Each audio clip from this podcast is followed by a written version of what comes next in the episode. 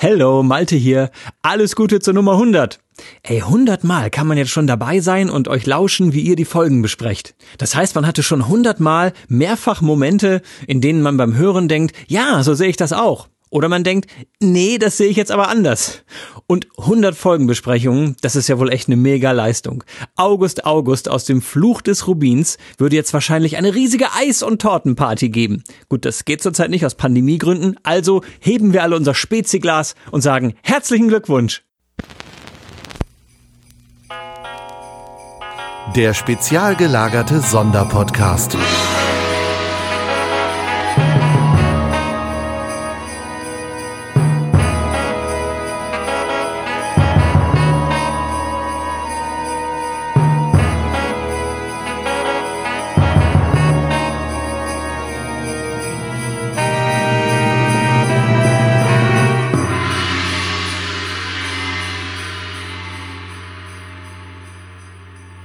Frohe Weihnachten, liebe Spezies. Denkt bitte an das Gewinnspiel. Wenn ihr ein Überraschungspaket vom SSP gewinnen wollt, schreibt zu dieser Folge an Weihnachten einen Kommentar und ihr nehmt an der Verlosung teil. Und jetzt viel Spaß. Moin, liebe Spezies. Hier ist der SSP mit der Folge 100 beziehungsweise zur Folge 200 Teil B. Mein Name ist Olaf und ich begrüße meine beiden Kollegen Tom und Sebastian. Guten Tag, Jungs. Frohe Weihnachten. Servus, frohe Weihnachten. Hallöchen. Na, hattet ihr schöne Geschenke? Immer. Ich, Weihnachten an sich, Weihnachten an sich ist schon das Ah. schönste Geschenk mit der Familie, so, und dann leckeres, was, was leckeres essen, das ist doch immer super. Singt ihr an Weihnachten? Äh, ich sing immer. Ja, achso, Also, okay. ich sing auch an Weihnachten, ja. Bin ich eigentlich der Einzige von uns dreien, der kein Weihnachten feiert? Äh, Äh, offensichtlich ja. okay. Ja. Was feierst du denn? Zuckerfest, Hanukkah? Nichts dergleichen. Roboter-Quansa. Tut mir leid, mein Glaube verbietet mir das alles. Ach so, okay. Oder feierst du die 200 gerade, die wir besprechen? Äh, Die feiere ich ganz hart. Okay. Dann sind wir nämlich beim Thema. Wir lassen heute das ganze Geplänkel weg. Es ist ja Weihnachten, der Braten ist gerade im Ofen, der muss gleich noch vertilgt werden und dementsprechend müssen wir jetzt mal eben in Medias Res gehen. Kleine Anspielung zu meiner Tasse, die ich gerade in der Hand habe. Und äh, wir reden über Teil B vom Feuriges Auge. Wollen Richtig. wir, wollen wir eben kurz über die Sprecher reden, die dazugekommen sind, die den Cast quasi jetzt erweitern, ja. Können wir gerne machen. Äh, als kurze Zusammenfassung. In diesem Abschnitt tauchen jetzt Vikram, Bonnie Newman, August, August, Gabriel White, Helena und äh, Bruce auf. Das sind die Charaktere, die jetzt dazukommen und äh, die den Großteil dieses Abschnittes jetzt hier bestreiten. Bruce, ist das die geheime Identität von Batman? Oder bringe ich Ja. da jetzt was durcheinander? Gesprochen von Michael Lott, der könnte natürlich auch Batman sprechen, ganz klar. Ne? Würde ich sagen. Ja, wen, wen, wer, wer ist dir denn aufgefallen? Äh, mir jetzt hier so, Hm, Ja. Also ganz besonders heraussticht natürlich äh, Mr. Gabriel White. Das ist, der wird gesprochen von Till Hagen und ist ähm, hier jetzt noch nicht ersichtlich als der Bösewicht oder ja, aber der wird der Bösewicht dann werden. Naja, es ist schon Oh. ziemlich ersichtlich später im Hörspiel. Ich meine, Ja. bei dem ganzen Teil, den Justus dann erzählt. Da, Und da. äh, genau. Er ist dann wie Walter White, der quasi dann vom, vom Good Guy zum Bad Guy relativ sch- schnell wird, ne? Also das, Genau. der, der, der Wandel ist ja sehr, sehr schnell, finde ich da. und dazu sei gesagt, Hagen, also dieser Till Hagen, der ist natürlich bekannt als die Stimme von Zoowärter Karl aus Benjamin Blümchen. Das wollte ich auch gerade sagen. Mist, jetzt hast du mir mein Joke hier verdorben. Er war aber auch, er, er ist aber oder war auch äh, lange Jahre der Sherlock Holmes Sprecher in den Sherlock Holmes Chronicles. ist er immer noch, ne? Also ich kenne ihn primär als Synchronstimme und da auch, ich glaube in der Hauptsache wirklich als Kevin Spacey aus House of Cards. Genau. Oder die üblichen Verdächtigen oder äh, Sieben. Stimmt, da, da spielt er auch, also spricht er auch den John Doe. Ähm, House of Cards ist eine der wenigen Serien, die ich nämlich synchronisiert geguckt habe, weil ich mit dem ganzen politischen Englisch nicht klargekommen bin. Mhm. Diese ganzen Fachausdrücke aus deren äh, Verfassung und aus deren Rechts- und Politiksystem, da hätte ich zu viel mit dem Wörterbuch setzen müssen. Ist auch gar nicht so spannend. Die Worte braucht man selten. ja, aber ich habe in der Zeit von Trumps Präsidentschaft eine Menge CNN geguckt. Also Da musst du ja auch nicht so gut Englisch können, um die Reden von dem Typen zu verstehen. Nein, von Trump nicht, aber ich weiß jetzt, was ein unindicted Co-Conspirator ist, also von daher. ja, gut. Aber es geht mir eh nicht mit, äh, mit Fantasy-Begriffen. Ich habe zu der Zeit, wo ich am meisten Englisch gesprochen habe oder ähm, Englisch gelernt habe, habe ich Herr der Ringe auf Englisch gelesen und Magic gespielt mit englischen Karten. Und äh, äh, da, deshalb habe ich in dem Bereich relativ viele Fachvokabeln im Kopf, aber eben eine Pizza bestellen wird dann schon schwieriger, weil ich nicht weiß, was Anchovies auf Englisch heißt. Ich wollte gerade sagen, so, Anchovies. äh, im Urlaub machst du halt relativ wenig Zeitreise, ne? Das ist so, ja. Aber gut, das hatte, glaube ich, jeder von uns mal. Ich, ich habe damals durch das Computerspiel Stronghold eine Menge äh, Fachbegriffe, so Bestandteile einer Burg und so weiter auf Englisch gelernt. Hm. Und das hat mir dann geholfen, als wir über Hamlet und Julius Caesar gesprochen haben im Unterricht. Naja, irgendwie so die üblichen Beispiele sind ja irgendwie sowas wie Stabschleuder im Englischen, äh, also im Deutschen, ne, warum es denn Stabschleuder heißt bei Baldur's Gate. Ach. Lass uns doch einmal weiter über die anderen Sprecher reden. Ich äh, habe noch Gus hier auf der Liste. Der klingt noch wie früher, oder? Nee, überhaupt nicht. Also ähnlich, aber da merkt man schon, dass die Stimme ein bisschen älter geworden ist. Also ich wollte sagen, er klingt bemüht so wie früher. So, so. Ja, okay, das vielleicht. Aber also, ich meine, letztendlich klingen ja auch die drei Fragezeichen nicht mehr wie früher. So zwischen Folge 5 und Folge 200 ist ja schon ein bisschen Zeit vergangen.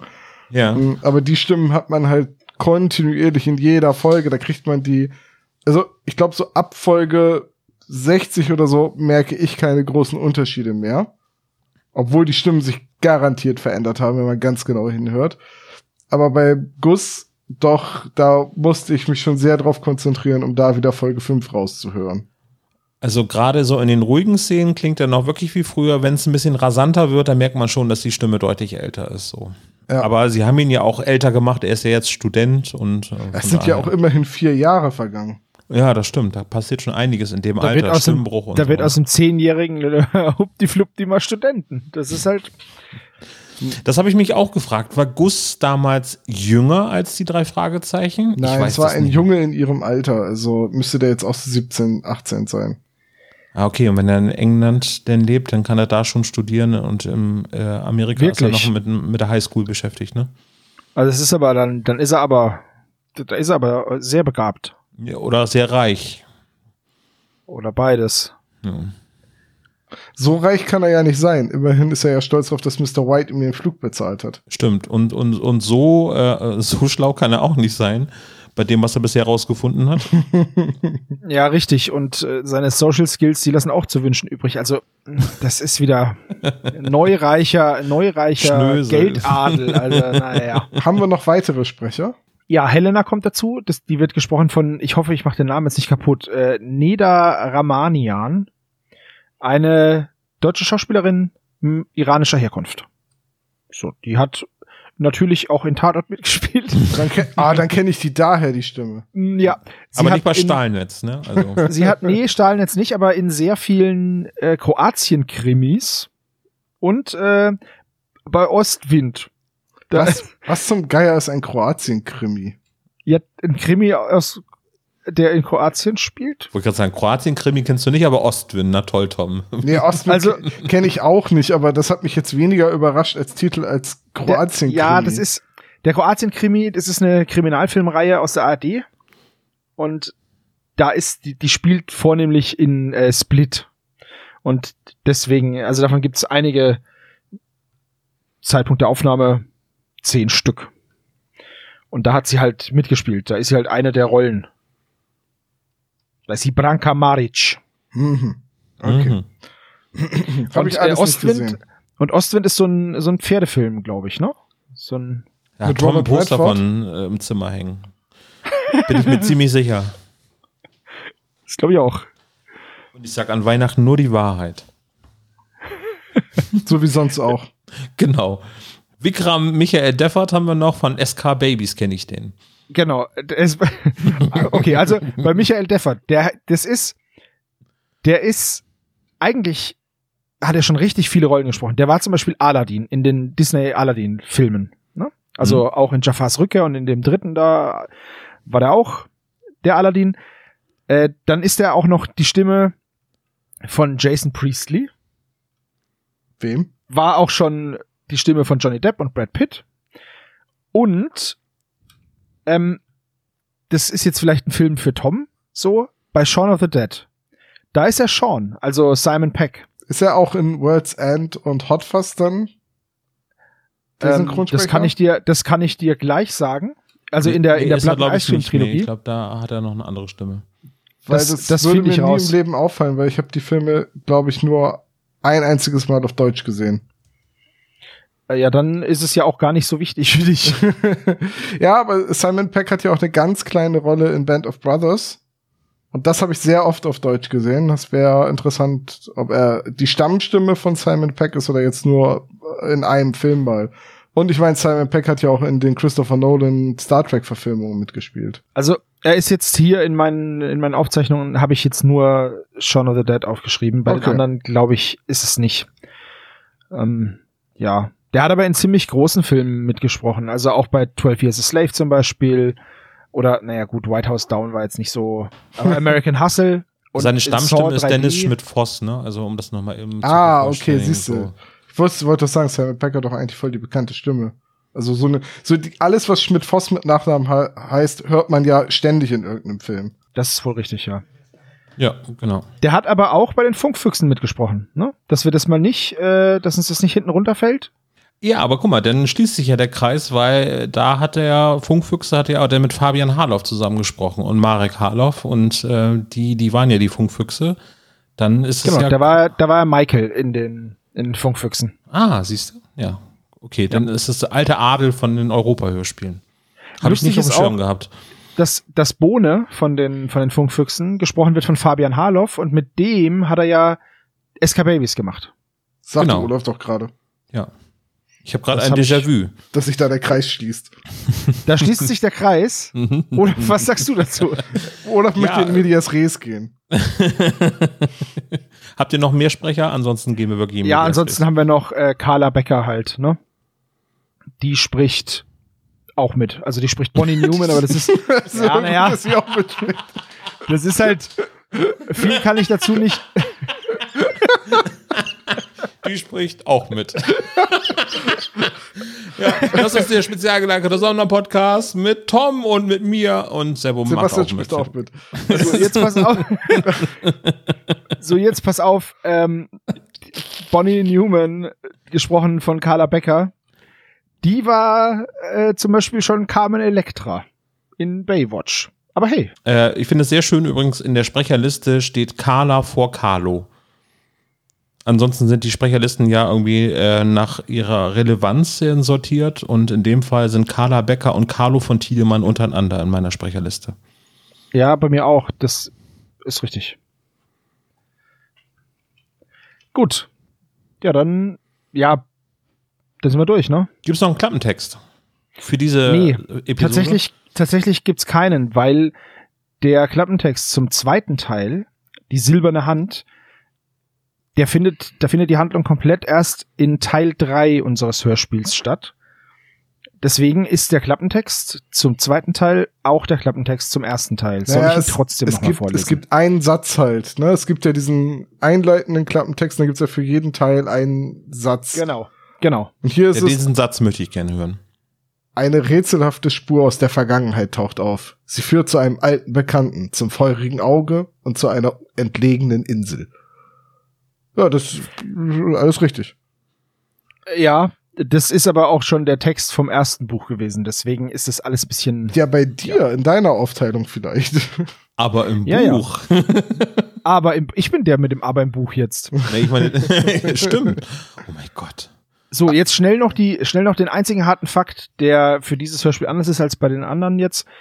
Die Dauer sind 71 Minuten und 16 Sekunden. Ähm, und damit ist es der kürzeste Teil. Ja.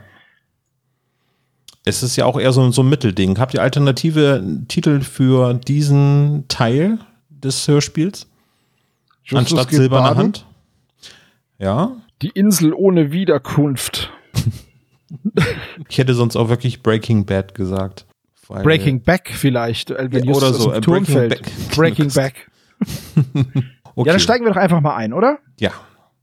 So, wir sind jetzt immer noch bei Solomon Charles Mhm. und äh, Bob und Peter erzählen dem jetzt halt die Geschichte und ähm, Solomon erzählt jetzt ein bisschen was von, von seiner Vergangenheit und von Horatio oder Horatio. Er hat ja keine Sonnenbrille auf.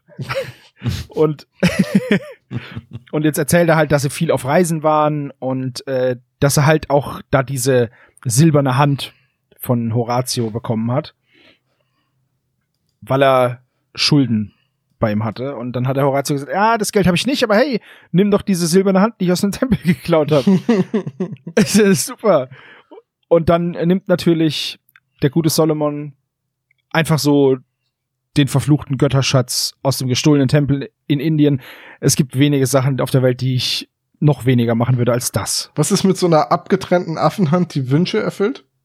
Ja, wäre ich voll dabei. Okay. Aber Oder so, die hat so ja, eine Wunderlampe vielleicht? wäre ich auch voll dabei. Okay was Aber ich nehme doch keine Rub- verfluchte Götterhand. Was ist mit einem Rubin, den du 50 Jahre lang verstecken müsstest, bevor du ihn benutzen darfst? Im Leben nicht. Was für ein Schwachsinn. Ich verliere ja schon Sachen nach fünf Tagen hier. Also, Sebo, dann äh, bitte ich dich jetzt, dieses Paket, was du da von mir bekommen hast, bitte beiseite zu legen und dann gib's mir einfach. ist okay, ich gebe das, ich gebe das einfach Michelle, dann verliert es nicht. Das ist, bei mir ist es dann weg. Ja, sie soll dich dann 2071 bitte dran erinnern. Wow, 2071 lebe ich wahrscheinlich gar nicht mehr, aber na gut. So.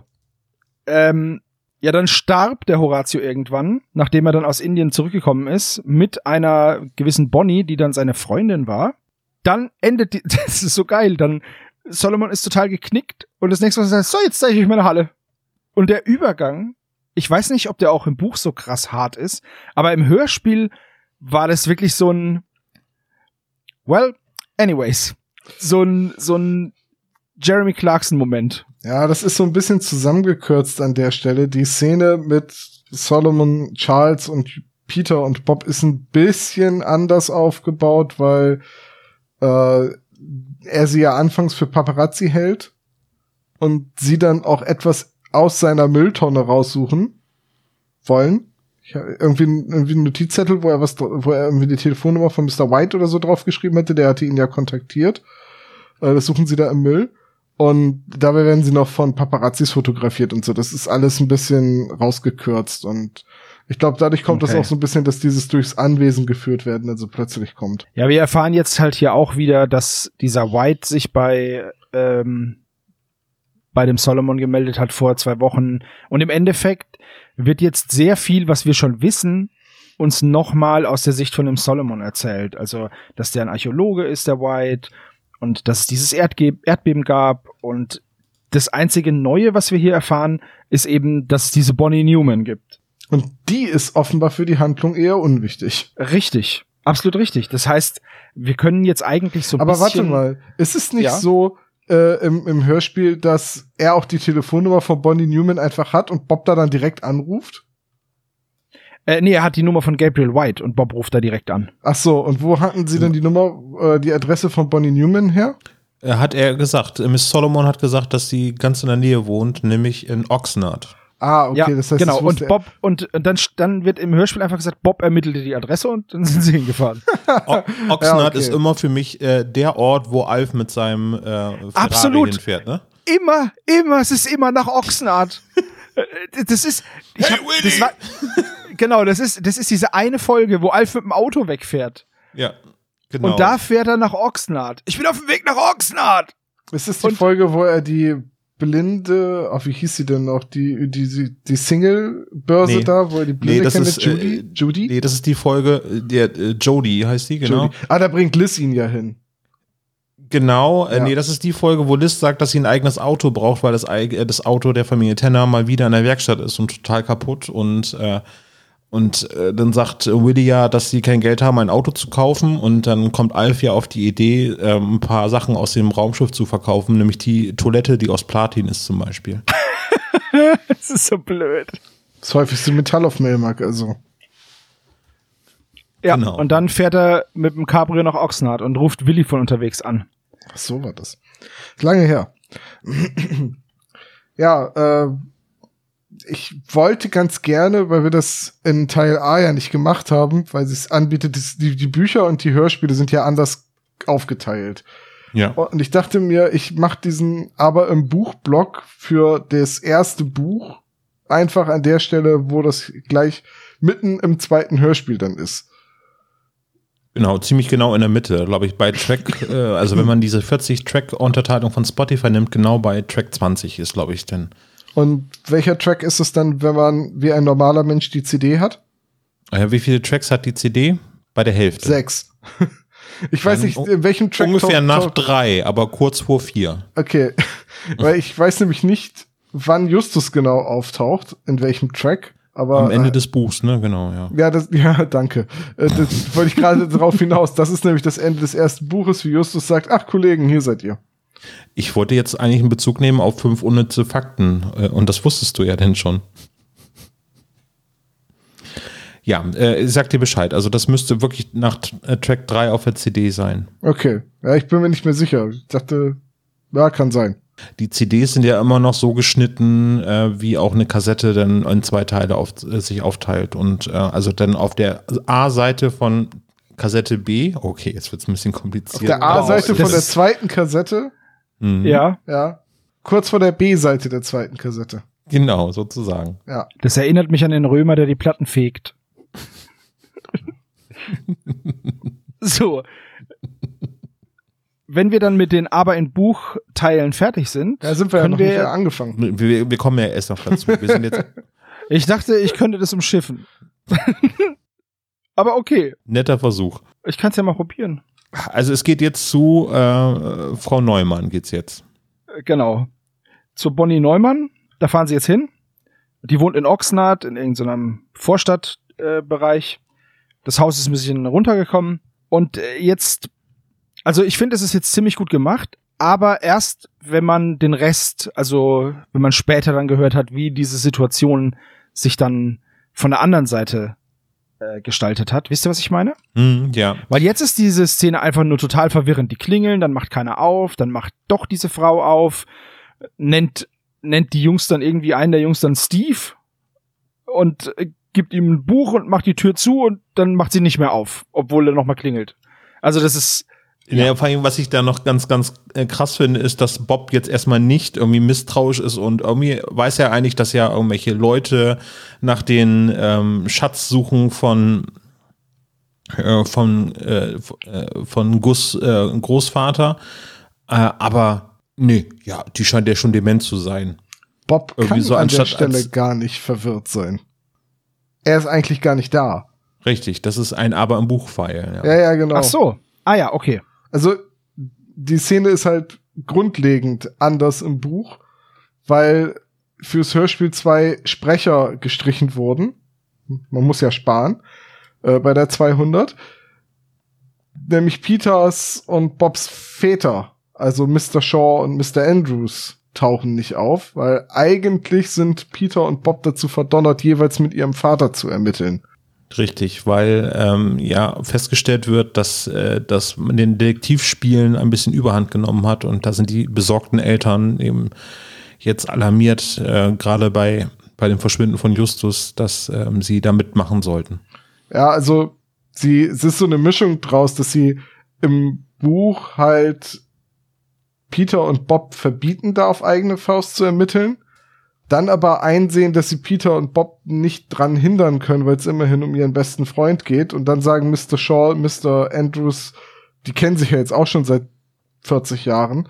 Äh, ja, Henry, was würdest du denn machen, wenn es Peter wäre so? Und dann, ja, also diese, äh, dann so ein bisschen zur Liebe von äh, Familie Jonas, also auch um Titus und Mathilda zu helfen, die seltsamerweise nicht auf die Idee kommen, bei der Ermittlung zu helfen, stürzen sich dann Mr. Shaw und Mr. Andrews ins Geschehen und wollen zusammen mit ihren Söhnen ermitteln und bei der Detektivarbeit helfen. Naja, Bob, Bobs Papa kann das als Arbeit äh, abstempeln. Das ist ja auch eben Recherchearbeit. Als Journalist ist das durchaus legitim. Ja, und Mr. Shaw hat immer so kleine Rauchkügelchen in der Tasche, um dann vor der Wohnungstür von Bonnie Newman einfach in Rauch zu verschwinden. Wie so ein, Ja, genau. ah ja.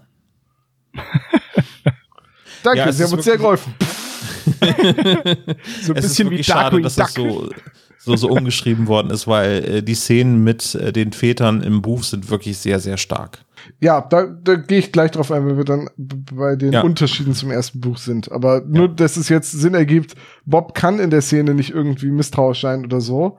Äh, weil eigentlich ist er nicht da und eigentlich dürfte dann auch, also, ne, er hat halt die Informationen, die Bob hat an der Stelle nicht, weil Bob Ja, ist eigentlich Mr.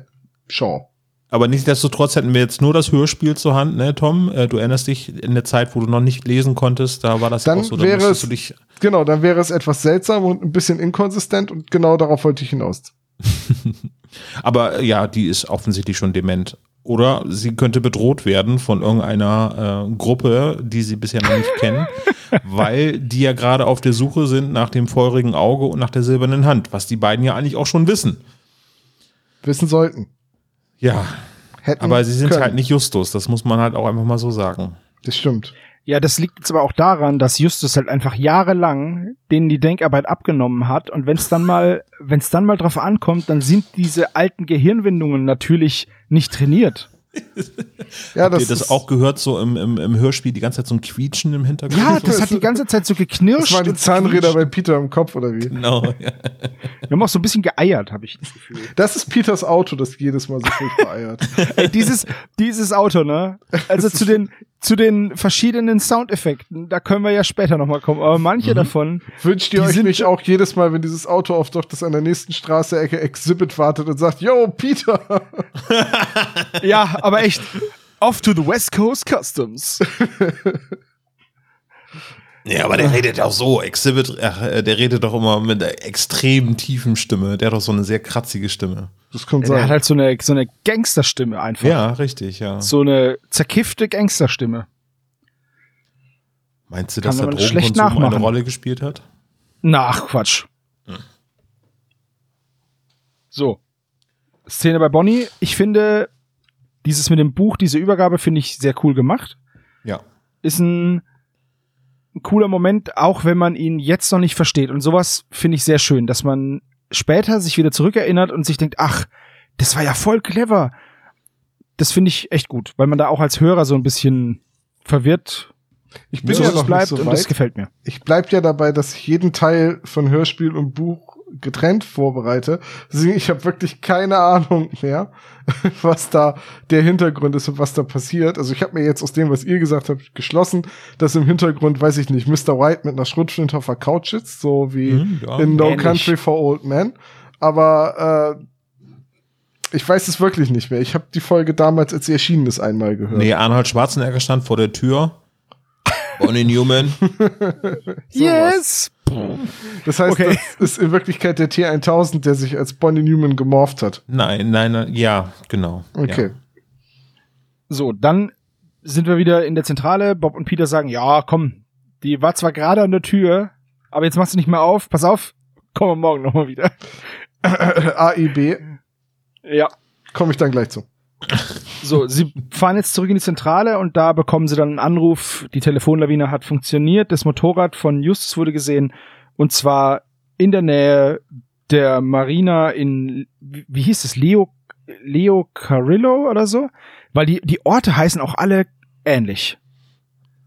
Ist das nicht Oder? Amarillo gewesen? Na, na, na, na, na, na, na. Genau. Na. Show me the way to Amarillo. Ja, aber auf jeden Fall konnte sie ziemlich genau aufschlüsseln, dass sich äh, dort das gelbe Motorrad von Justus befindet und das Kennzeichen stimmte auch. Das wäre übrigens die Information, die als erstes äh, genannt werden müsste, eigentlich so. Naja, das sind ja Kinder, die da an. Ja, ja, ja. Dann sagst du doch nicht als Kind. Ja, also das ist die und die License Plate und der TÜV. Äh, na gut, den gibt's in Amerika nicht. Deswegen darf Peter immer noch Auto fahren. genau. Das ist richtig. Wobei der kann, konnte ja zwischendurch mal im Auto schrauben. Später macht es dann ja Bob. Ja, immer dann der halt, wo es passt. Ja, das stimmt, ja. Storybezogen. Ja. Ähm, auf jeden Fall eine heiße Spur und ähm, ja, die sammeln dann das Motorrad von Justus ein. Genau, sie fahren dann zu der Marina in Leo Carrillo und finden da Justus Motorrad und Dann auch den Rucksack. ja, den Rucksack. Was aber noch viel wichtiger ist, ein weißes Kreidefragezeichen. Sein Geheimzeichen. Das Geheimzeichen von Justus. Das super geheime Geheimzeichen. Das weiß niemand, was das bedeutet. Richtig. Aber sie haben jetzt zum ersten Mal, naja, so mehr oder weniger ein Lebenszeichen von Justus halt. Und das fand ich auch ganz cool. Auch das ist halt wieder äh, im Nachhinein echt gut gemacht.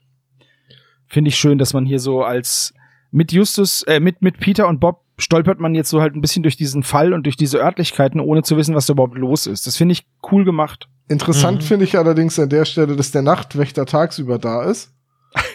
Und Er hat durchgemacht. dann, dann gesagt hat so, ja, Moment, such, sucht ihr einen Rucksack? Ich hab hier einen Rucksack, hier habt ihr einen Rucksack. Und am schönsten finde ich den Satz, oh, da muss ich gerade auf einem anderen Steg meine Runde gedreht haben. Und mit Steg meine ich Feldbett und mit Runde gedreht meine ich Schlafen. Das ist halt, der ist noch neu im Job. Also es ist, äh, auch wenn es nicht so wirkt, ist es schon relativ später Nachmittag, weil sie gehen ja im Anschluss, äh, dann kommt ja gleich der Anruf von Mr. White und dann verabreden die sich für 20 Uhr und das ist nur irgendwie 20 Minuten von denen entfernt, wo sie sich gerade befinden. Das heißt, ungefähr ist es halb acht abends. Also da kann man als Nachtwächter schon mal den Dienst antreten. Ach, du meinst, er ist schon wieder im Dienst. Ja, Ja, ja, der hat jetzt Okay. wieder Dienst. Der So. fängt jetzt gleich wieder an. genau. Ich, weiß, ich weiß Aber- nicht, ob das noch wichtig wird für die Handlung, aber wir erfahren, dass das Schiff die Raider ist. Aber, oder Raider? Raider. Nee, aber es wird erstmal von einem anderen Schiff geredet, was da davor liegt. Nee, das ist der Anleger der Raider und das ist das Schiff von Mr. White, mit dem Absolut Justus ja auch weggefahren ist. Da Ja, wird von keinem anderen stimmt. Schiff geredet. Welches andere Schiff meinst du denn, Olaf? Eh, Mir ist der Name gerade entfallen, aber sie sind die, die Maria oder irgendwie sowas heißt sie. Santa Nee. Clarita? Ich habe mir hier aufgeschrieben, Boot, welches normalerweise an leeren Platz mit dem Fragezeichen markiert liegt, Raider. Und das ist das Schiff von Mr. White. Es ist so geil, ich habe hier so eine Trivia stehen für den Fall. Die Handlung des eben erwähnten Falles, also Fluch des Rubins, ist über vier Jahre her, denn es ist September. Ja, in der, in, da ist August. Naja, in der, in der, äh, in, in Flucht des Rubins ist ja August. Wenn es jetzt September ist, dann ist es über vier Jahre her. Ja, Was, äh, der 5. August sogar, nicht der 8. irgendwie so. aber ihr wisst, was ich meine, ne? Ja, ja. Ja, ja, klar. Okay, dann, dann setze ich jetzt mal wieder ein. Ja, mach das äh, mal. Nach der Raider. Äh, warte. In dem Rucksack, den sie jetzt von diesem äußerst, naja, von diesem speziellen Nachtwächter bekommen, der auch tagsüber seinen Dienst schiebt irgendwie. Ja, abends, Da- das hatten wir ja geklärt. Oder ja, also aber 8 Uhr abends, was ist denn das für ein Nachtwächter? Wenn der jetzt, sagen wir, der hat eine 10-Stunden-Schicht, da ist der ja mitten in der Nacht erst, weißt du? Das ist ja. Nee, ich glaube, es ist durchaus üblich, dass diese Nachtschichten dann auch ein bisschen länger gehen. Ne? Also der macht dann ja, glaube ich, ausgiebig Pause. Ich würde so von so einem Zwölf-Stunden-Dienst irgendwie so von ausgehen. Boah, das ist ja gar kein cooler Job. Naja, gut, okay. Also auf jeden Fall in diesem Rucksack ist jetzt auch das Empfangsgerät des Peilsenders der drei Detektive. Aber wartet mal eben kurz, clever. der Rucksack bitte, ja? Ist das, habe ich damit gerechnet, dass man den als Merch kaufen kann? ist das ein Adidas-Rucksack mit? Ja, ich für mich ist das auch ein Adidas-Rucksack. Wegen der drei Streifen. ja, Die aber weiß, rot und blau sind. Ja, wie die drei Fragezeichen Zahnpasta. Nee, Moment, die ist nur weiß. also das ist, das ist Mit ganz Blau. klar, ist dieser Rucksack ein Merchandise-Artikel von der Leichtathletik-WM in Russland. Da bin ich mir sehr sicher. Da war Justus als Kugelstoßer dabei. Als Schwimmer. Leider so. gibt's diesen Rucksack nicht, ne? Also den hätte ich sofort gekauft übrigens. Ein Rucksack mit drei Streifen. Ich weiß nicht, Olaf, das wird ganz schwer, so einen zu finden. Mit einem schon fertig rot gefärbten und einem fertig blau gefärbten Streifen. Tom kauft den Rucksack und ich leg zwei Eddings drauf. Ja, sehr So. schön. Aber nächstes Jahr dann erst zu Weihnachten, weil diese Geschenke haben wir jetzt schon verteilt. Ne? Ja, ja, klar. Richtig, absolut richtig. So, Peter macht den Sender an, äh, den Empfänger an, aber er findet halt kein Signal. Stattdessen klingelt jetzt Bobs Handy und Mr. White ist dran und lädt sie jetzt eben zu sich ein. Und da fahren sie jetzt auch hin. Und jetzt setzen sie halt Mr. White ins Bild und erzählen ihm halt alles, was sie bisher herausgefunden haben. Im Endeffekt kriegen wir es jetzt halt nochmal vorgekaut, die ganze Story. Und das finde ich, das zieht sich auch so ein bisschen, ne? Ich weiß nicht, wie ihr das seht, aber du kriegst halt immer wieder so kleine Storyfetzen, das ist okay, aber Es zieht Es sich halt- sehr, sehr lang. ja, Also, es zieht sich einfach immer wieder. wie, wie gesagt, das Hörspiel hat ein paar Längen. Die kommen ganz ursprünglich aus dem Buch, aber im Hörspiel sind sie halt noch arg drin und da wirken sie, eben weil es ein Hörspiel ist, so auffällig. Und ich bin mir gerade gar nicht mehr sicher, aber es ist schon so, dass wir jetzt hier noch gar nicht wissen, dass Mr. White einer von den Bösen ist. Das wird einem erst klar, Richtig. wenn man die Stimme dann später noch mal in Justus Rückblende hört. Ganz genau. Und das ist So eigentlich ist es sehr geschickter Kniff, dann den Charakter so noch mal einzuführen und dann aber auch sicherzustellen, dass du die Stimme als Hörer auch beim ersten Mal schon lang genug hörst, um dich dann gleich an sie zu erinnern. Ja, das ist gut gemacht. Also ich sag jetzt nicht, dass der, dass der schlecht ins Hörspiel eingeführt wurde, das gar nicht. Ich sag halt nur, dass wenn ich jetzt wieder erfahren muss, dass diese Hand gestohlen wurde und dass es da ein Erdbeben in Pleschiva gab und dass es da so Archäologie äh, gibt, dann ist es halt, ich hab's halt schon erfahren. Und das ist dann halt ein bisschen doof. Ich verstehe das, dass es für das Hörspiel Sinn macht, aber es ist für mich als Hörer jetzt halt nicht so cool. Also so gut wie ich das vorhin fand mit Bonnie und dass man da als Hörer mit so durchstolpert, so, naja, nervig finde ich es jetzt, dass es halt immer wieder wiederholt wird und immer wieder derselbe Teil der Geschichte nochmal erzählt wird. Hm. Aber naja. Ich verstehe, was du meinst. So, Unterredung da, sie fahren weg und auf einmal denkt Bob, es ist Peters Handy, aber Peters Handy ist ja kaputt, seitdem er das fallen lassen hat, als er diesen Tempel in den Bergen gefunden hatte. Es ist übrigens eine sehr sprachliche äh, ähm, Feinheit drin, dass sie eben vom äh, Peilempfänger reden. Weil ansonsten wird das Konstrukt immer nur als Peilsender bezeichnet, aber in dem Fall haben sie ja nur den Empfänger in der Hand und ähm, ja, ich glaube, in den früheren Fa äh, Fällen haben sie noch nie von einem Peilempfänger gesprochen, sondern es ist der Peilsender, der sich meldet. Ja, es war halt nie Ja, wichtig, das- ne? Das Ja. stimmt. Aber ja, es ist ja, das ist, glaube ich, einfach nur nochmal eine Genauigkeit, dass man es halt genau Ja, weiß. ja, genau. Deswegen, also das ist mir halt aufgefallen, dass sie, ach ja, Mensch, im Prinzip haben sie das jetzt korrekt bezeichnet, ja. Äh, cool ist jetzt auch hier diese Kette. Könnt ihr euch an die Kette erinnern, die bei Dwiggins gefunden wurde? Mhm.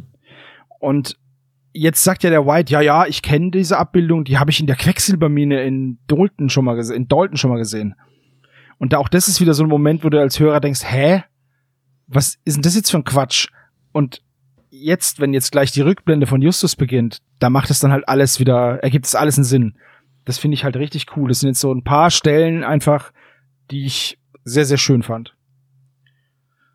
So, ja. Ähm, jetzt kommt diese, jetzt kommt diese seltsame Szene. Peter und Bob fahren jetzt halt zurück oder wollen zurückfahren zur Zentrale und fangen dann halt ein Signal auf, fahren dann dem Signal hinterher und jetzt kommt diese Szene auf dem Parkplatz des Instituts, die keiner von uns so richtig verstanden hat, ne? Ich habe sie jetzt gerade eben schon- noch mal nachgelesen. Okay, dann fasse ich mal kurz zusammen, wie es im Hörspiel passiert. Peter und Bob sehen den weißen, diesen weißen Van und wie zwei Leute, ein, ein Dunkelhäutiger mit schwarzen Haaren und die Frau mit der Tigers Cappe, Cappy, ähm, den Mr. White in den Bus zerren und die hören einen Hilfeschrei und dann fährt der Bus ab. So. Aber sie sehen ihn ja nicht in den Bus zerren, also dass er gezogen wird, ne? sondern er, Naja, sie sagen halt, Mr. White wird entführt. ja, weil es dann auch so einen. Hilfeschrei dazu gibt, wo man die Stimme nicht so richtig erkennen kann. So. G genau. Äh, Und für als, als Hörer, so wie, wie das rüberkommt und rübergebracht wird, wird der Mr. White halt entführt und schreit um Hilfe. Mhm. So. Das sollst du ja auch glauben. genau. Und jetzt, wie ist es im Buch? Äh, Im Buch ist es natürlich ein bisschen mehr Beschreibung, weil du dich nicht nur auf das verlassen musst, was du hörst und was Peter dann sagt. Aber grundsätzlich ist es fast genauso. Nur, dass da eben noch eine Gestalt wieder zurück ins Auto gezogen wird und dieser seltsam in die Länge gezogene Hilfeschrei kommt da auch vor. Da ist aber nicht so, also du wirst da nicht so damit allein gelassen, ob das jetzt Mr. White ist oder nicht sondern da weißt du es explizit nicht, ob das gerade wirklich Mr. White gerufen hat. Da wird einfach nur klar, dass Peter das annimmt. Und im Hörspiel ist ja das, was dir gesagt wird, das glaubst du ja im ersten Augenblick erstmal. Ne, von daher, im, im Buch weißt du halt nicht, ob es Mr. White ist. Es könnte genauso gut Justus sein, der hinten auf der Ladefläche ist, aber kann ja auch nicht, weil der taucht ja gleich auf. Richtig. So. So. Sie verfolgen dann das Signal, beziehungsweise sie haben das Signal ja dahin verfolgt und verfolgen es dann weiter. Genau. Und zwar bis zur Mine. Und dann wissen sie, okay, wenn wir die jetzt weiterverfolgen, dann werden sie uns auf der Straße finden. Wir fahren einen anderen Weg. Und auf diesem Weg kommt ihnen dann dieser Kastenwagen entgegen und ich fand den Satz, den Bob dann gesagt hat, sehr fatalistisch, aber halt auch sehr sinnvoll. Du springst rechts, ich spring links, dann erwischen sie nur einen von uns. Das, das ist, äh, Ich Ja. glaube, er meinte, sie verfolgen dann nur einen von uns. Oder im kam so Fall, nicht bei mir an. Oder im schlimmsten. Fall erwischen sie nur einen von uns. Mit dem Auto, dachte ich halt so, weißt du? Mhm. Aber gut, das ja, wird aber ja, als, als jugendlicher Hörer, da denkst du ja nicht gleich an das Schlimmste, dass sie gleich dann da Mord und Totschlag vorhaben. die werden so. ständig, ständig rasen Autos auf dich zu. Ich, mir ist es einmal passiert, dass ein Auto auf mich zugefahren ist, wo ich gedacht habe, ey, sieht der mich nicht? Hm. Das ist ultra gruselig. Hm. Das passiert ihnen da ständig. Und hat Hannes Also noch du- gebremst?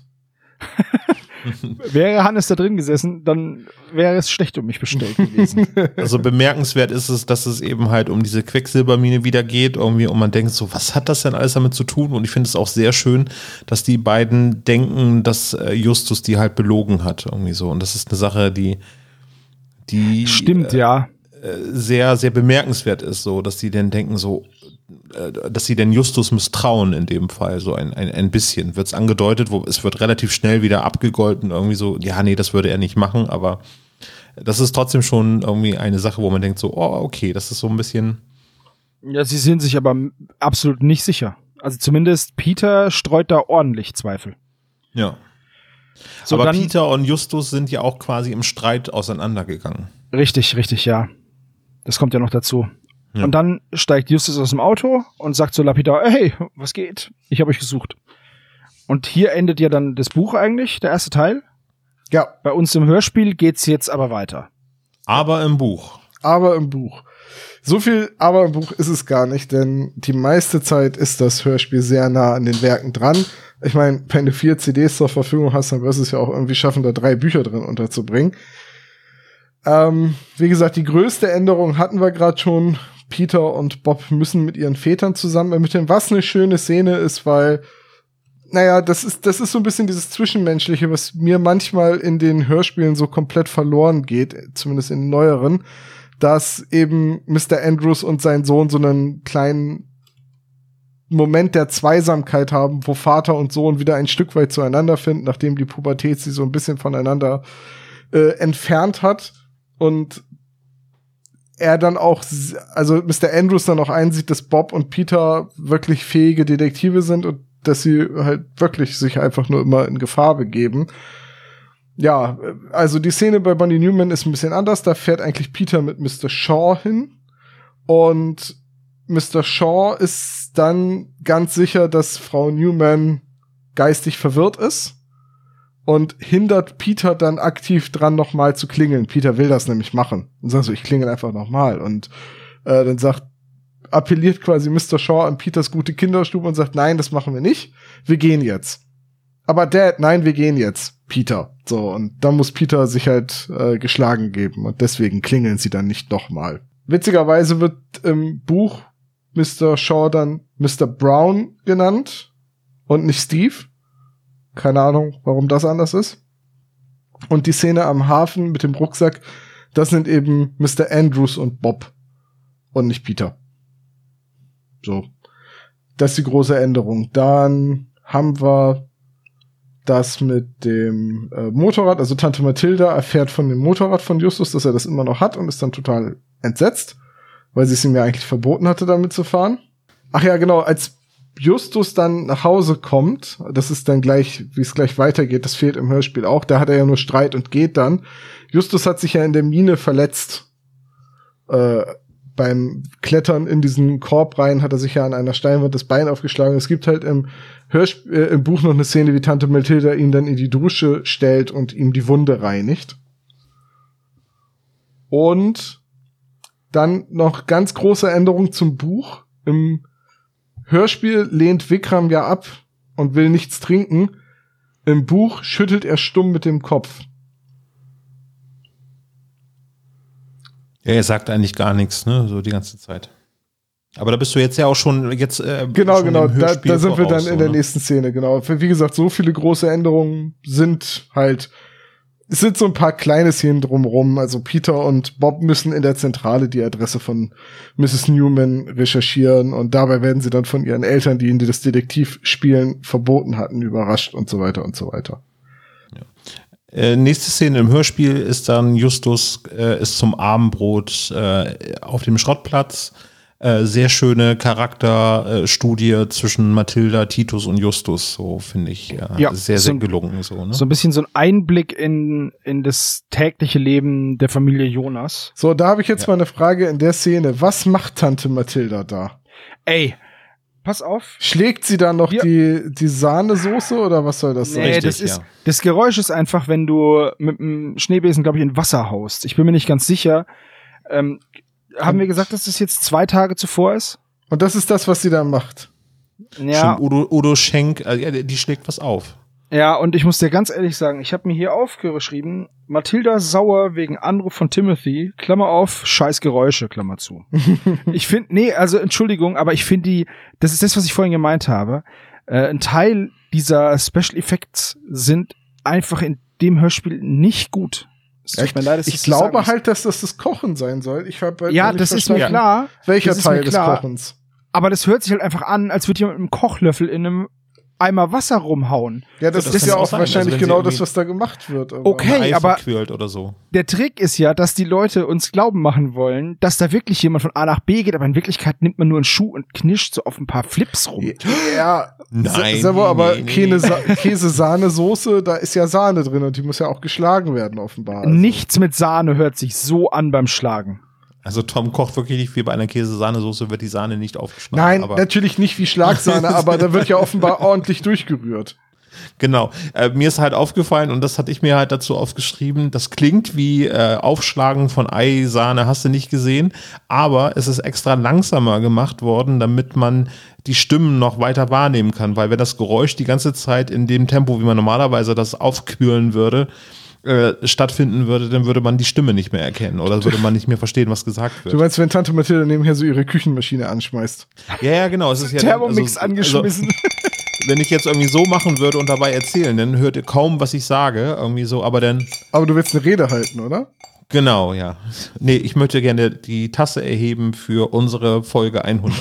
Prost, Jungs. Prost. Ich finde das, das Geräusch trotzdem nicht gut. Und für das, was es abbilden möchte, voll daneben. Also Ach, so schlimm fand ich es nicht. Ich fand es nur ein bisschen lang. es hat, ja, und es hat mich halt echt aggressiv gemacht. Das hat mir gar nicht gefallen. Aber gut.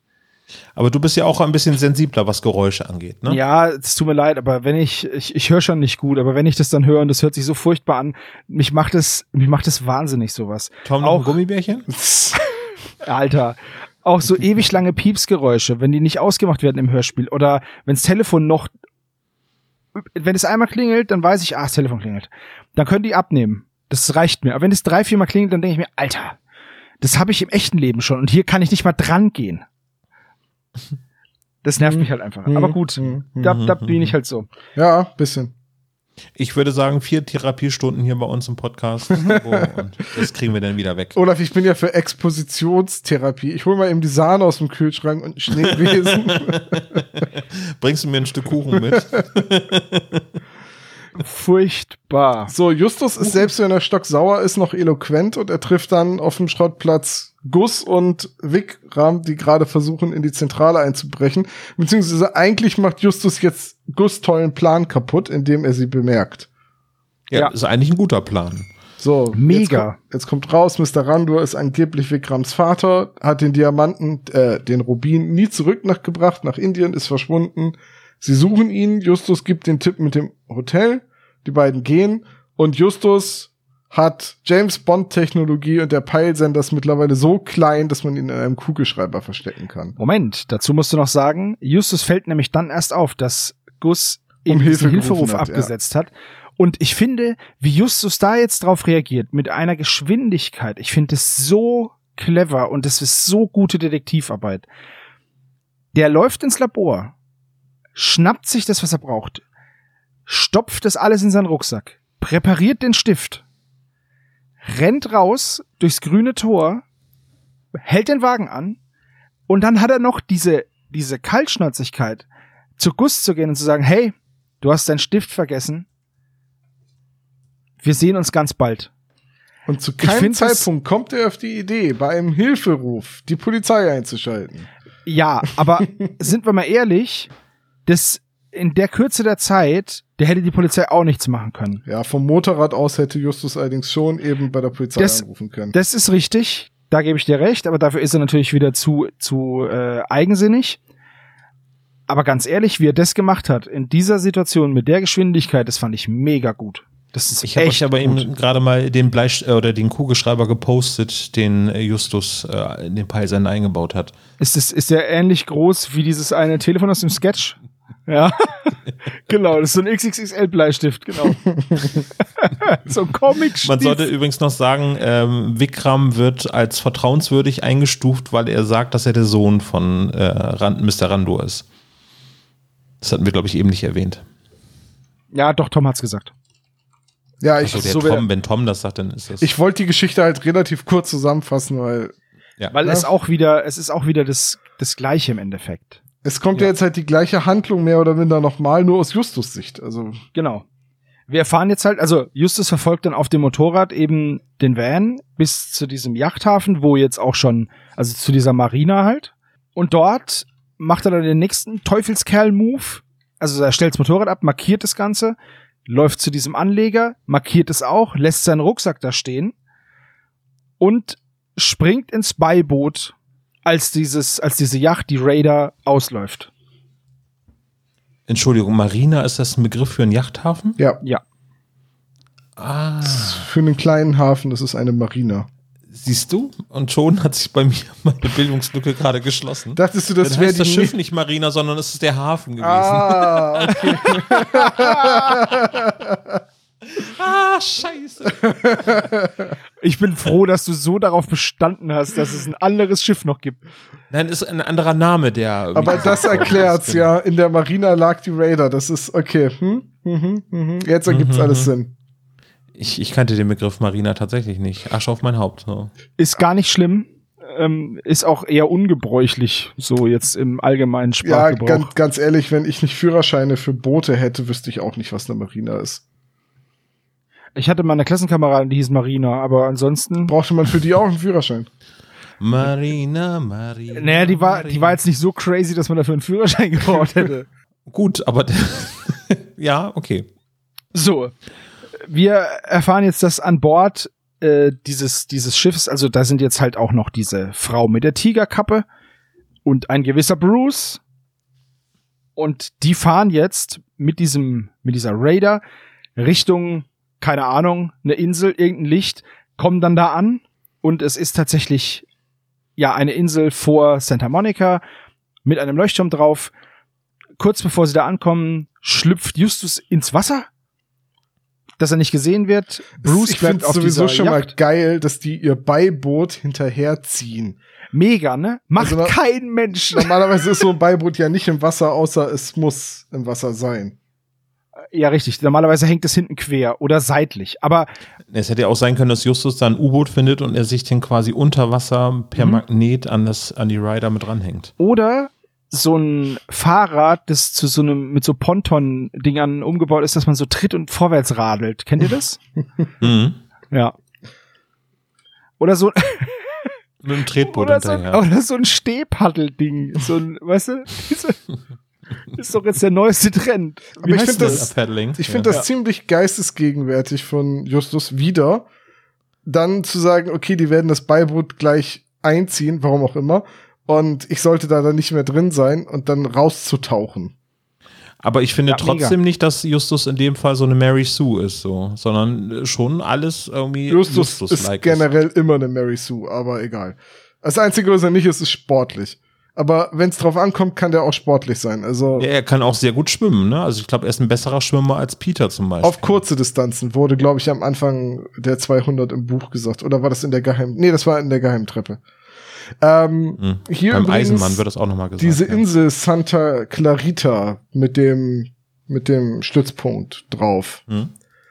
Das ist jetzt wieder so eine kurze Abkürzung. Es gibt eine Szene im Buch, wo Peter im Unterricht sitzt und sie genau über diese alten spanischen Festungen, die auch Piratenunterschlüpfe waren, äh, quasi Unterricht haben und da wissen wir dann schon, was Santa Clarita ist, weil das etwas ist, was Peter gerade im Unterricht lernt und Justus wird dann genau dahin gebracht.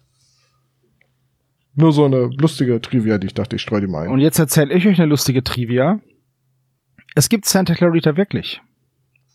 Und ist da wirklich Ja. ein Piratenstützpunkt? Nee, das ist äh, praktisch, das ist nördlich von Los Angeles im Landesinneren. Dazwischen sind noch Thousand Oaks und, und noch so ein Stadtteil von Los Angeles. Und da gibt's Zombies. Und das mag von mir aus sein. Ähm, es führt halt einfach nur es geht das Santa Clara River durch und das war's. Santa Clarita Diet ist eine Horrorserie mit ähm, Drew Barrymore, Ah ja. äh, die zum Zombie wird und Timothy Oliphant. Der zum Hitman wird. Oliphant, ist es nicht nicht ganz- diese, ist es nicht diese Comicserie mit diesen lustigen Olifanten? Ja. Das dachte ich Oh mir. Mann. Nee, da wird, äh, wird äh, Drew Barrymore wird zum Zombie. Also zu Untoten. Und äh, das ist ja eine Serie, wie sie denn quasi als, als Zombie unter äh, der äh, Vorstadtsfamilie weiterlebt. Ah ja. Ihr habt es nicht gesehen, wurde auch mittlerweile eingestellt, die Serie. Von kann wann die ja ist nichts- sie denn? Von 2019, also. Okay, nee, habe ich nichts von mitbekommen. Oder nee, oder 2017 fing sie an, bis 2019 lief sie auf Netflix. nope, Also läuft immer noch auf Netflix, aber sie wurde eingestellt. nichts davon mitbekommen. Ja. Ist auch relativ gut gefloppt, muss man mal Offenbar. so sagen. Ähnlich Na wie. Cowboy Bebop habe ich heute erfahren. Ja, wurde auch eingestellt. Ne? Voll schade. Aber der Ja. Timothy Oliphant ist ja grundsätzlich, was der anfasst, wird ja zu Gold. Ist das Ja, auf, auf jeden Fall. Nee. so? Um Ja, zurück bei zum Scream 2 war er, glaube ich, ganz gut, ne? ja, okay, Stream, Scream 2 ist aber auch wie alt? Oh, der kam erst vorgestern ins Kino, 97. naja. Gut, ja, Auf dieser Insel eine Insel. schafft es Justus jetzt, sich Zutritt zu verschaffen zu einer, also auf der Insel steht der Leuchtturm und eine, die Ruine einer Festung, die sich gerade im Restaurationszustand ähm, befindet. Justus schafft sich da Zutritt und schafft es auch ungesehen, äh, da ein bisschen drin rumzuschleichen und findet dann halt Hinweise einmal auf den Einbruch bei Solomon Charles, der zu dem Zeitpunkt jetzt noch nicht stattgefunden hat, dann auf Sphinx, dann, dass das Ganze, dass die ganze, dass diese Organisation eben Rubin und Hand sucht und ähm, ja, dass halt diese Gangster auf der Insel den Solomon Charles schon seit Tagen beobachten. Und er findet dann auch noch den Kerker, wo Gus eingesperrt ist, befreit ihn. Die beiden fliehen, werden aber entdeckt oder die Flucht wird bemerkt. Das heißt, sie können, sie schaffen es nicht, mit dem Boot zu fliehen. Und dann Und verstecken dann sie sich im, im Leuchtturm, ne? Und Genau, verbarrikadieren Es sich ist dann. immer die beste Idee, wie im Genau. Horrorfilm, immer an den Ort gehen, wo man am wenigsten weg kann. Richtig, immer nach oben gehen, ist wichtig. Ja. Am besten sich trennen im Wald. Also im Keller ist das keine doofe Idee, nach oben zu gehen, aber Also generell Laut ist Hallo rufen noch.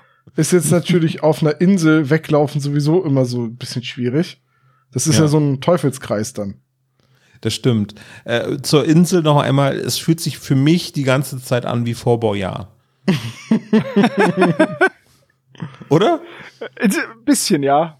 Change my mind irgendwie so, aber das ist irgendwie so, wo ich denke, ach komm, das ist echt irgendwie so, so, oder Alcatraz irgendwie, also The Rock haben wir auch beim letzten Mal drüber gesprochen, irgendwie so, aber so von der Größe her stelle ich mir das genauso vor, ein Leuchtturm, eine Mauer drumherum und das war's denn. Ja, nur das Fort Boyard halt aus nichts, das ist ja nur ein Gebäude im Wasser. Es Das ist stimmt, eine ja. alte äh, Festung. Ist sie nicht vor Nordfrankreich oder so? Also war die nicht Ja, ursprünglich mal gebaut? Küste auf jeden Fall. Die war, glaube ich, ursprünglich gebaut worden, um die britische Flotte halt äh, ab, abzuschrecken, also nicht so nah an die Küste rankommen zu lassen. Ja, ist auch nicht der Graf von Monte Cristo auch irgendwie da, Das war aber Mittelmeer, glaube ich. äh, ah, Oder? okay. War das auch vor Aber, aber auch da stelle ich mir die Insel von Monte Cristo, stelle ich mir dann genauso vor wie Fort Boyard oder eben Also, Alcatraz. und also so. ich finde Fort Boyard, das ist so ein richtig gruseliger Ort, wenn du da hin musst, oder? Ja, da hast du so komische, gescheiterte Moderatoren. Ja, das ist was anderes. Schlechte Kameraleute und so. Das ist ja was anderes, dieses komische äh, Escape from Fort Boyard oder wie das hieß. Das ist ja okay, aber wenn du da wirklich sein musst, alter Schwede, nicht so cool, glaube ich. Also ich habe ja früher gerne Takeshis Castle geguckt, wenn das lief. So nach der Hm. Schule immer. Ohne zu wissen, dass das halt Aufnahmen sind aus den 80ern. Und als das nicht mehr kam, da blieb halt nicht so viel. Aber ich habe früher diesen französischen Fernsehsender TV5 bekommen. Oder wie der Ja. hieß. Und da lief Tele das 5. Tele5. Nee, Tele5 war ein deutschsprachiger Nee, nee, Sender. TV5 War ein schon französischer, richtig, ja. Ach so, ja. deutsch-französische Kooperation. So, ich, und das lief da immer auf Französisch. Ich habe kein Wort verstanden von Fort Boyard, aber ich habe es immer geguckt. Es gab es auch im Sat 1 als deutsche Variante mit Gundis Zambo, glaube ich, der das mitmoderiert. Genau, die habe ich Es- dann auch geguckt, die fand ich aber furchtbar schlecht. Ja, eben, das meine ich ja gerade mit schlechten Moderatoren. Wobei Gundis Zambo, wenn ihr jetzt unseren Podcast hört, liebe Nein, nein, Grüße. ich meinte die Sendung, nicht die Moderation.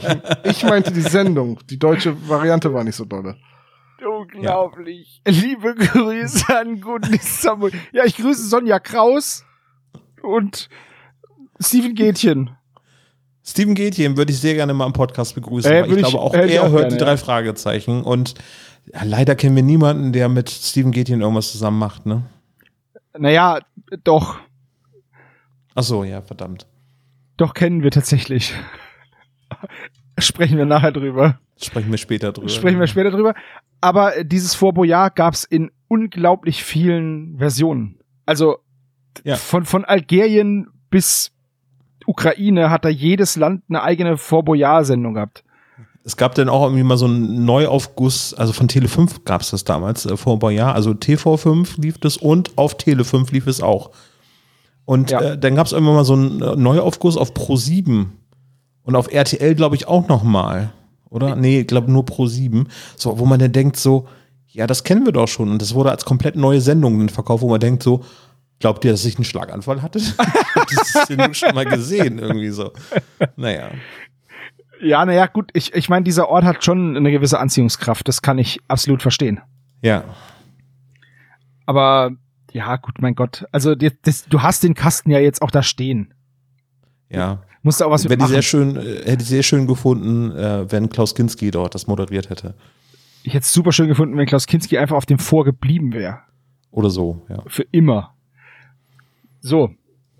Bevor wir zu weit abdriften von der Insel und dem Vor und allem, Oh, das ist aber sehr metaphorisch. Gu- ja. von der Insel. das ist geil, ne? Gus und Justus, Justus verstecken sich jetzt in einem Bitte Leuchtturm. Gustus heißt das, ja. Ach so, Also, Entschuldigung. Ich finde Justus aber auch viel besser. Justus, ja, aber wir haben Bobta und Gustus haben wir jetzt. Ja. Justus Jonus. und die Türverriegelung ist jetzt auch wieder so eine Sache, die ich richtig cool finde, mit Stühlen, das zu verkeilen. Und auch der Fluchtplan, den, den Gust jetzt dann ausheckt, der ist eigentlich gar nicht schlecht und scheitert halt nur daran, dass die beiden wahrscheinlich echt, ja, ein bisschen Panik haben und der Turm halt doch vielleicht höher ist als gedacht. Und als sie versuchen, aus dem Fenster zu fliehen, rutscht Justus ab und fällt in die Tiefe, wie auch, wie tief das auch immer ist. Und damit fadet die Folge aus und wir sind am Ende von Folge B. Ja. Weiter im nächsten Teil. Das wäre jetzt bei John Sinclair gekommen. Ende des zweiten Teils. Oder so, ja. Also ich finde, man kann es nicht noch bürokratischer ausdrücken. Fortsetzung Anlage- folgt, sobald sie die nächste CD einlegen. Ja, Anlage C folgt. Ich würde sagen, dann machen wir direkt den Klischee-Koeffizienten mal, oder? Äh, die drei Fragezeichen brechen an diversen äh, Stellen ein. Das gibt einmal 15 Punkte. Außerdem werden sie genau deswegen auch für Einbrecher gehalten. Das gibt nochmal 10 Punkte. Ja, ja, Justus wird eingesperrt auf dem, auf der Insel, beziehungsweise Gus wird eingesperrt und dann sie beide im Leuchtturm. Das gibt 15 Punkte. Justus kann es aber trotzdem nicht lassen, sich kompliziert auszudrücken. Dafür kriegt er 25 Punkte.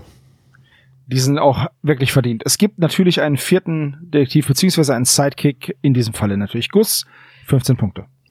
Hollywood, die Filmindustrie in Personalunion mit Solomon Charles spielt eine Rolle. Das gibt 15 Punkte. Ähm, ganz am Rande wird ein alter Fall erwähnt. Ich weiß nicht mehr, welcher das war, aber ich glaube, das war irgendwas mit dem Toteninsel. äh, Reality äh, Stone hier. Reality Stone, äh, das gibt zehn Punkte. Außerdem kommt mit Sphinx eine Geheimorganisation vor. Nochmal zehn Punkte. Ja, alte Bekannte werden getroffen, damit reden wir, meinen wir dann Guss und das gibt zehn Punkte.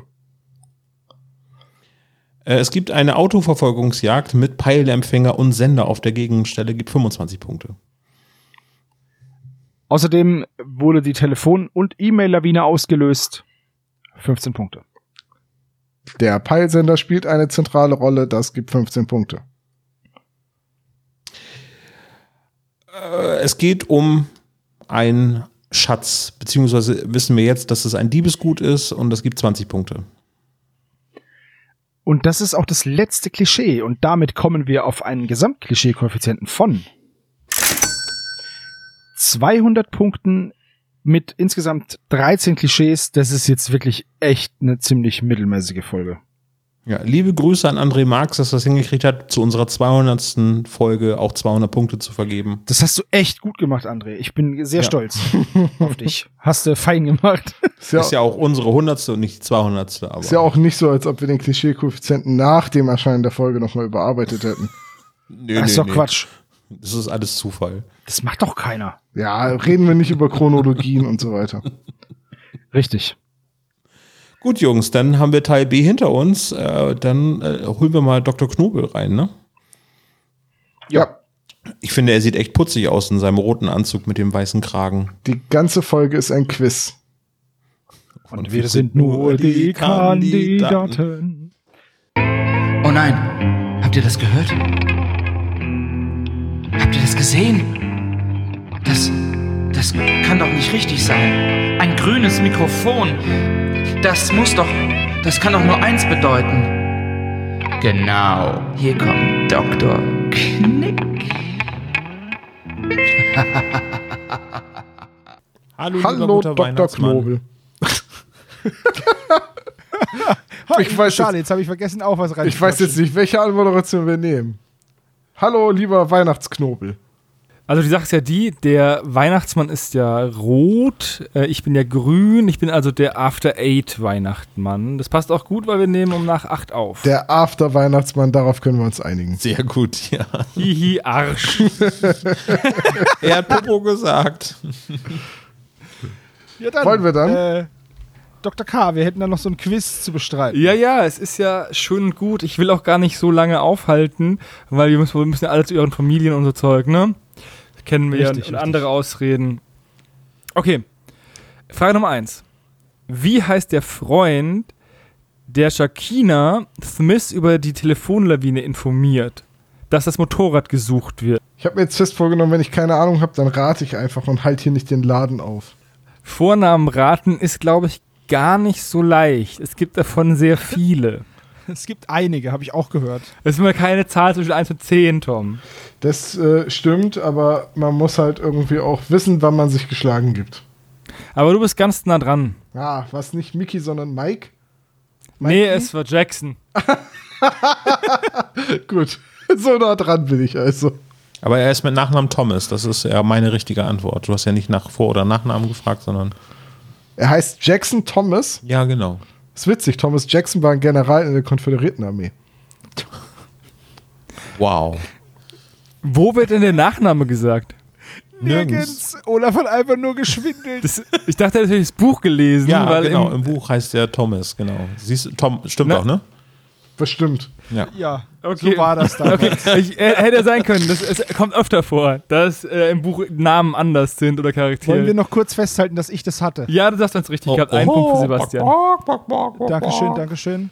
Okay, bleiben wir bei Justus sein Motorrad, das in seitdem nie wieder Entschuldigung, Herr Dr. aufgetaucht K., haben Sie gerade gesagt, bleiben wir bei Justus seinem Motorrad? Ja, Ihm, Ihm sein, sein. Motorrad. Alles klar. bleiben wir bei Justus ihm sein Motorrad. Tun wir bei Justus ihm seinem Motorrad bleiben. Wer? Wo hat denn Justus ihm sein Motorrad am Hafen abgestellt tut? Olaf schreibt gelb. Die Frage habe ich aber auch erwartet. Es wird ein dezidiertes Gebäude genannt, vor dem Justus das Motorrad abstellt. Das Gebäude heißt Marina, Olaf. Ja, ja.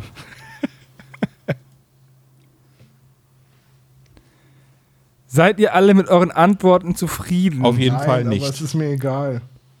Weil ich bin nämlich recht unzufrieden. Also, Mit meinem muss es auf jeden meins ist hundertprozentig richtig. ja, er stellt es ab auf der Straße vor einem Fischrestaurant Danke, hatte ich. und die anderen beiden haben an der Marina, an der Straße. Aber ich habe ein Gebäude gesucht, das ich auch noch explizit gesagt habe, Aber das steht nicht an einem Gebäude. Vor einem Ja, doch, Gebäude. es wird gesagt, es steht direkt vor dem Fisch. Es wird gesagt, das steht auf der Straße. Neben. Direkt vor vor, dem dem. Schiffrestaurant. Ja, aber das ist. Das macht die Aussage, dass das Motorrad auf der Straße steht, nicht falsch. Ich habe gefragt, vor welchem Gebäude es steht. Blumenkohl, das war meine Alternativantwort. Blumenkohl ist fast richtig für die nächste Frage und zwar Frage Nummer drei. Was hängt hinter Mr. Whites Schreibtisch? Es wäre so lustig, wenn er einen Blumenkohl an die Wand genagelt hätte. Wir haben zwei richtige Antworten, eine lustige. Okay, weil meine nicht lustig ist, sage Dann ich schon muss- mal, yay! Da muss meine richtig sein, aber lustig ist sie auch nicht. Olaf und Sebo sagen eine Weltkarte, Tom sagt Jesus. Was die Leute halt so an der Wand haben. Eieieiei, es ist echt ein Fest an diesem Festtag mit dir. Du bist so festlich. Auf Frage Nummer 4. Auf was freut sich Justus nach dem Minenfiasko, bekommt es aber nicht? Nach dem, nach dem was für ein Fiasko? Minenfiasko. Dem Fiasko in der Quecksilbermine in Dalton. Wie, oh, ich habe keine Ahnung, ich komme gleich drauf. So. Naja, ab und an muss man auch was schreiben. tipp, tipp, tipp, lösch, lösch, lösch, lösch. Also die richtige Antwort ist, er freut sich auf Tante Mathildas Käsesoße.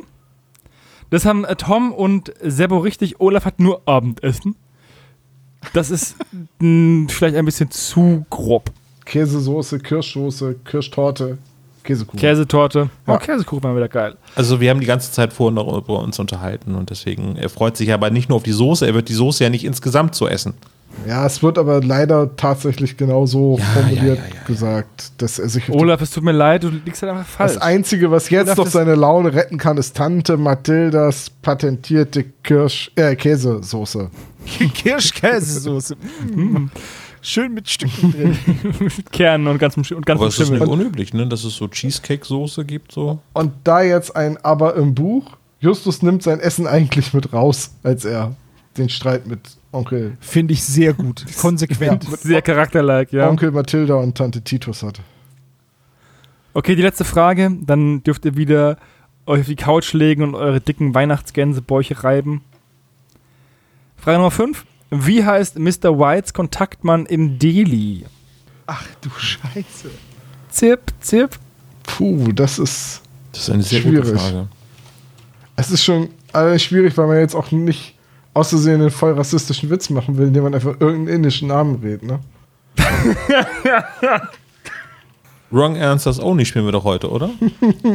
Ich merk's, ich merk's. Es ist Wrong Answer Only Weihnachtsfeuriges Auge Besprechung B. Ja, ich, ich keine Ahnung. Willst du deine Antwort Ich vorlesen? habe gesagt, der Typ mit der Augenklappe, ich habe keine Ahnung.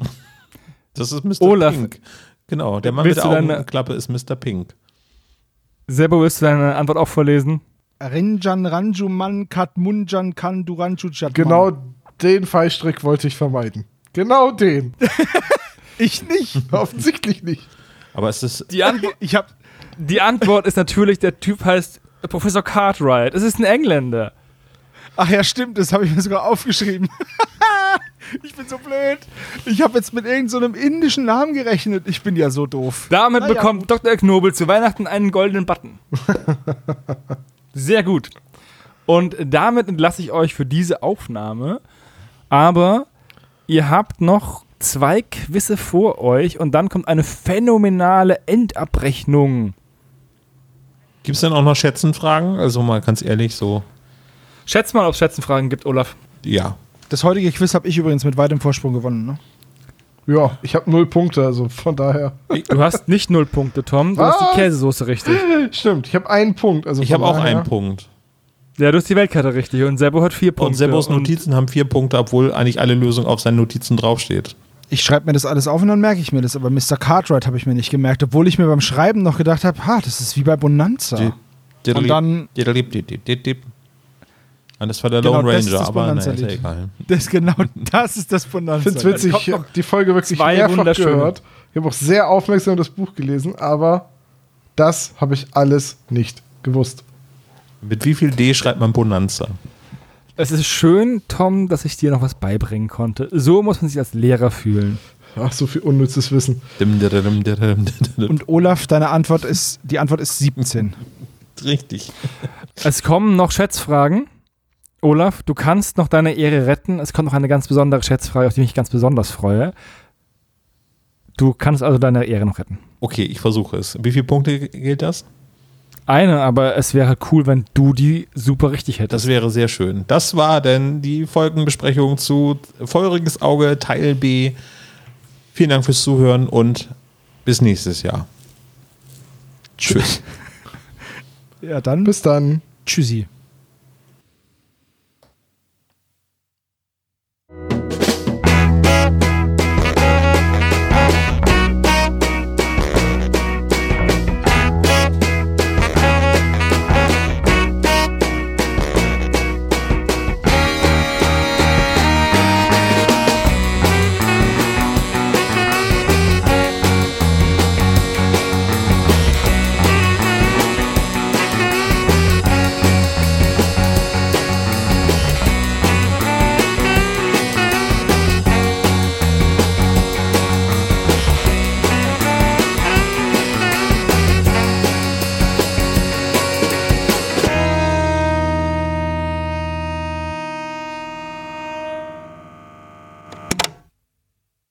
Das war der spezial gelagerte Sonderpodcast. Ihr könnt die Jungs unterstützen über patreon.com slash spezialgelagert oder über paypal.me slash spezialgelagert. Der SSP bedankt sich recht herzlich bei Dr. Orgel für das tolle Intro und der Station Voice Heinz Kreinbaum. Der SSP ist ein Hobbyprojekt und steht in keinem Zusammenhang mit Kosmos oder Europa. Ihr findet den SSP auf Facebook, Twitter und Instagram, jeweils unter Spezial gelagert sowie auf YouTube. Außerdem könnt ihr die Jungs auf dem SSP Discord-Server antreffen. Alle Links findet ihr natürlich auf der Webseite spezialgelagert.de. Bis zum nächsten Mal.